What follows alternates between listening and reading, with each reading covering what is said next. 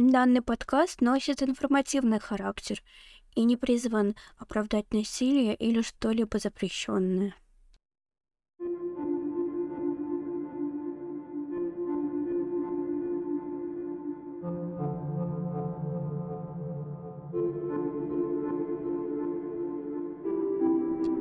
Сегодня речь пойдет о прототипе всех наших кошмаров о клоунах.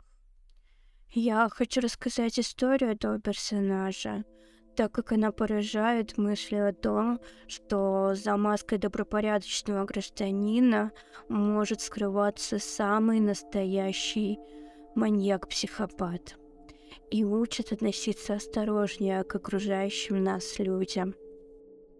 У Джона Уэйна Гейси, который родился в 1942 году, было довольно обычное детство, которое омрачалось непростыми отношениями с его отцом, алкоголиком, которого описывали как неприятного, жестокого, склонного к словесному и физическому насилию над своими детьми. Но с сестрой и матерью у Гейси-младшего были теплые отношения – когда Гайси было 11 лет, его с размаху ударили по лбу, что послужило появлению травмы головы. В его мозгу образовался сгусток крови, который был обнаружен только в 16 лет, когда у него начались провалы в памяти. В дальнейшем тромб ему удалили. Гейси закончил учебу в северо-западном бизнес-колледже – который поступил в начале 60-х годов. Там он начал развивать свой талант продавца. Парень был прирожденным продавцом и мог найти выход практически из любой ситуации. Учеба позволила ему получить должность стажера по менеджменту э, в обувной компании, где он преуспел и довольно быстро был переведен в Спрингфилд, штат Иллинойс, для управления магазином мужской одежды. Вскоре после повышения Гейси женился на девушке из богатой семьи и переехал со своей невестой в Ватерлоу, штат Айова. В 1966 году по просьбе своего тестя парень взял на себя управление куриным рестораном семьи. Однако этот человек не был тем, кем кажется на первый взгляд. Впервые Гэйси будет арестован уже в 1968 году за попытку принуждения коллеги к половому акту.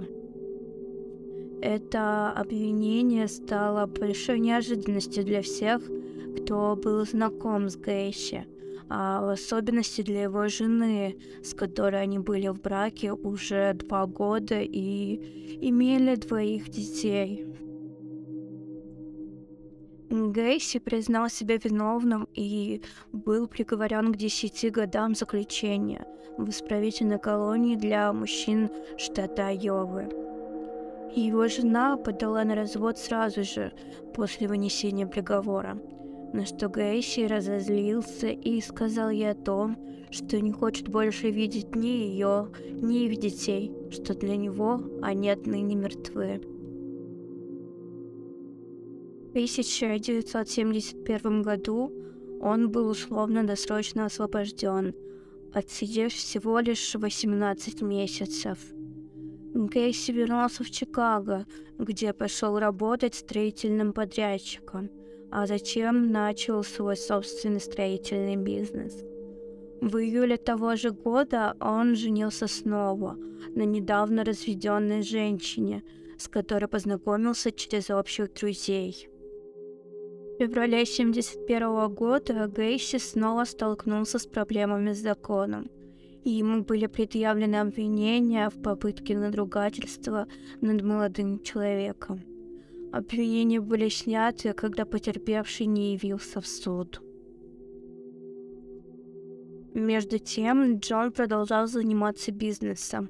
Он часто срывал сделки своих конкурентов, нанимая сотрудников школьного возраста, чтобы сократить расходы. Социальная жизнь Гейси также была довольно насыщенной. Он любил устраивать крупные уличные вечеринки для друзей и соседей, одеваясь как клоун Пого.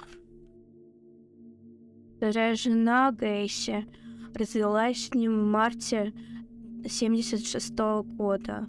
Как сообщают источники, она не справилась с его непредсказуемым настроением и странной одержимостью нетрадиционными журналами. 12 декабря 1978 года полиция вновь обратила свое внимание на Кейси. Без вести пропал подросток, а Джон был последним, кого видели с мальчиком до его исчезновения.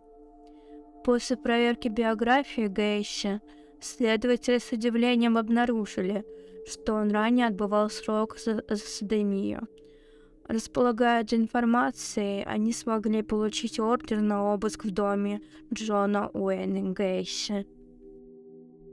Во время обыска следователи заметили странный запах в подсобном помещении дома Гейси, который быстро списали на неисправность канализационных линий. Без каких-либо компрометирующих улик Следователи вернулись в штаб-квартиру, чтобы провести проверку изъятых ими улик. Во время осмотра предметов, конфискованных в доме Гейси, следователи вскоре поняли, что они неосознанно изъяли важнейшую улику. Одно из колец, найденных в доме Гейси, принадлежало другому подростку, который исчез годом ранее – с этой новой информацией исследователи начали осознавать возможную грандиозность дела. 22 декабря 1978 года Гейси, поняв, что его темные секреты вот-вот будут раскрыты, признался полиции, сказав им, что за последние семь лет он убил примерно 33 молодых человека. Он также нарисовал им подробную карту расположения 28 неглубоких могил под своим домом и гаражом. Далее он признался, что сбросил еще пятерых в реку Де Плейнс. Процесс по делу об убийстве Гейши начался 6 февраля 1980 года в здании уголовного суда округа Кук в Чикаго. В ходе пятинедельного судебного разбирательства обвинение и защита вызвали для дачи показания более ста свидетелей. Стратегия защиты состояла в том, чтобы установить, что Гейси был безумен и не контролировал себя во время убийств. Чтобы подкрепить эти утверждения, защита вызвала на допрос психиатров – которые допрашивали Гейси до суда. После заключительных аргументов присяжные совещались всего два часа, прежде чем признать Гейси виновным в убийстве 33 человек. 13 марта 80 -го года Гейси был приговорен к смертной казни. Он ждал исполнения приговора около 14 лет. Сразу по После полуночи 10 мая 1994 года Гейси был казнен путем э, смертельной инъекции.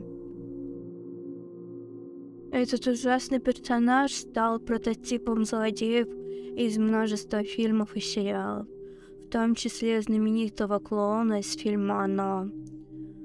Также Гейси является одним из самых знаменитых тюремных художников – Ожидая приговора в камере смертников, он написал несколько портретов клоунов, которым всегда был неравнодушен.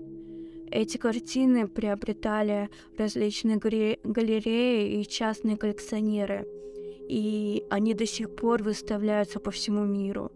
Стоят от 195 э, до 9500 долларов. Некоторые, в том числе родные жертв, покупали эти картины для того, чтобы потом их сжечь. На этом я заканчиваю первый выпуск подкаста «Прошлой ночью в кошмаре». Подписывайтесь, если вам было интересно меня слушать.